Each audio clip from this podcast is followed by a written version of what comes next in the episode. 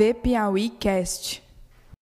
Oi, pessoal, sejam todos muito bem-vindos ao nosso podcast de hoje, sexta-feira, 3 de setembro de 2021.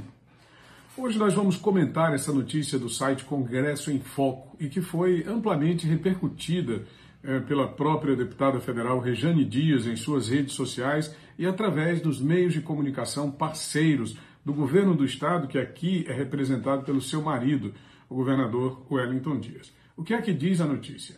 Que a deputada foi indicada para melhor deputada federal na área da educação no ano de 2021. É uma escolha do site Congresso em Foco, que é um portal de notícias que cobre é, especificamente o Congresso Nacional. Câmara e Senado, a, a, atuação dos senhores parlamentares, praticamente 24 horas por dia, nós temos ali notícias sobre assuntos os mais variados. Agora, parece que o foco é, do, do, do site está completamente fora de direção, fora de rumo. Rejane Dias não é uma deputada que atua em prol da educação, pelo contrário, ela está na Câmara Federal exatamente se escondendo, utilizando a sua imunidade parlamentar para se refugiar dos malfeitos promovidos da educação do estado do Piauí. Vamos começar pela Operação Topic, mas são muitos casos. A Operação Topic cuida da investigação do Ministério Público Federal, portanto, com a atuação da Polícia Federal, em cerca de 200 milhões de reais que foram desviados de recursos do Fundo Nacional de Desenvolvimento da Educação, o FNDE, para merenda escolar, para transporte escolar, para melhoria das condições das crianças e adolescentes que estudam na rede pública do estado do Piauí. Será que pode ser melhor deputada na área de, de educação uma secretária que promove esse tipo de, de arruaça com o dinheiro da educação do estado mais pobre da federação?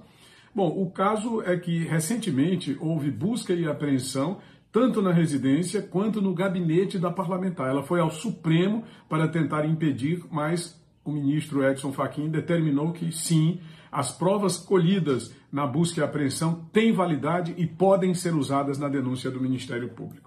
Outro caso que nós gostaríamos de mencionar aqui, que envolve a deputada federal Rejane Dias, é, é, o fechamento de mais de 150 unidades escolares da rede pública estadual em todo o estado do Piauí.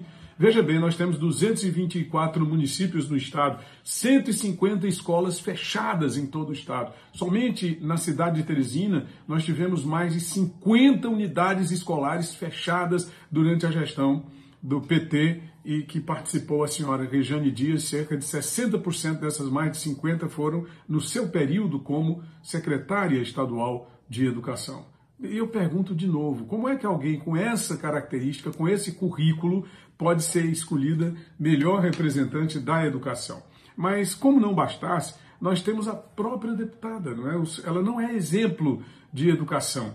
É, certa feita, ela troca palavras, ela não conhece pronúncias ao discursar durante o impeachment da ex-presidente Dilma Rousseff. Ela disse golpe ao invés de golpe. Como é que uma parlamentar né, não sabe pronunciar palavras simples, quer dizer, palavras individualizadas e, e, e mesmo estando dentro de um contexto de discussão, onde todo mundo praticamente está falando sobre aquele assunto. Ou seja, nem por indução ela consegue aprender, nem por indução ela consegue ser representativa no aspecto da educação. Então, veja bem, é, é uma questão que merece muitas contestações, essa definição do site Congresso em Foco, para que a Rejane seja escolhida como melhor deputada na área de educação, sem considerar ainda o fato de que se trata de uma figura é, que não tem muitos parâmetros de, de bons tratos e de civilidade, porque ela não aceita críticas, não aceita questionamentos. A gente sabe que o princípio da atividade parlamentar é exatamente conviver com os contrários para promover crescimento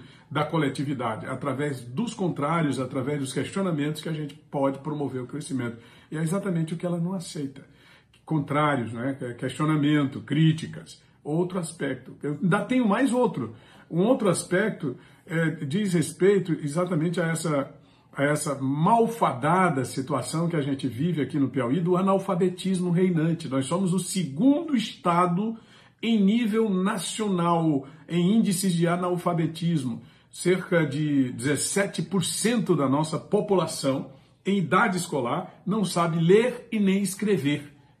Que, serviço prestou essa senhora na área do, de educação? A gente só está ganhando de Alagoas, que é o estado governado pelo filho do Renan Calheiros, uh, o Renan Calheiros Filho, né, que é o governador de Alagoas. Somente ganhamos de Alagoas. A nossa situação, a nossa marca de analfabetismo é o dobro do, da média nacional.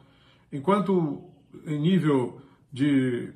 É mais que o dobro, né? Porque em nível nacional nós temos de 7, 7,5% da população analfabeta.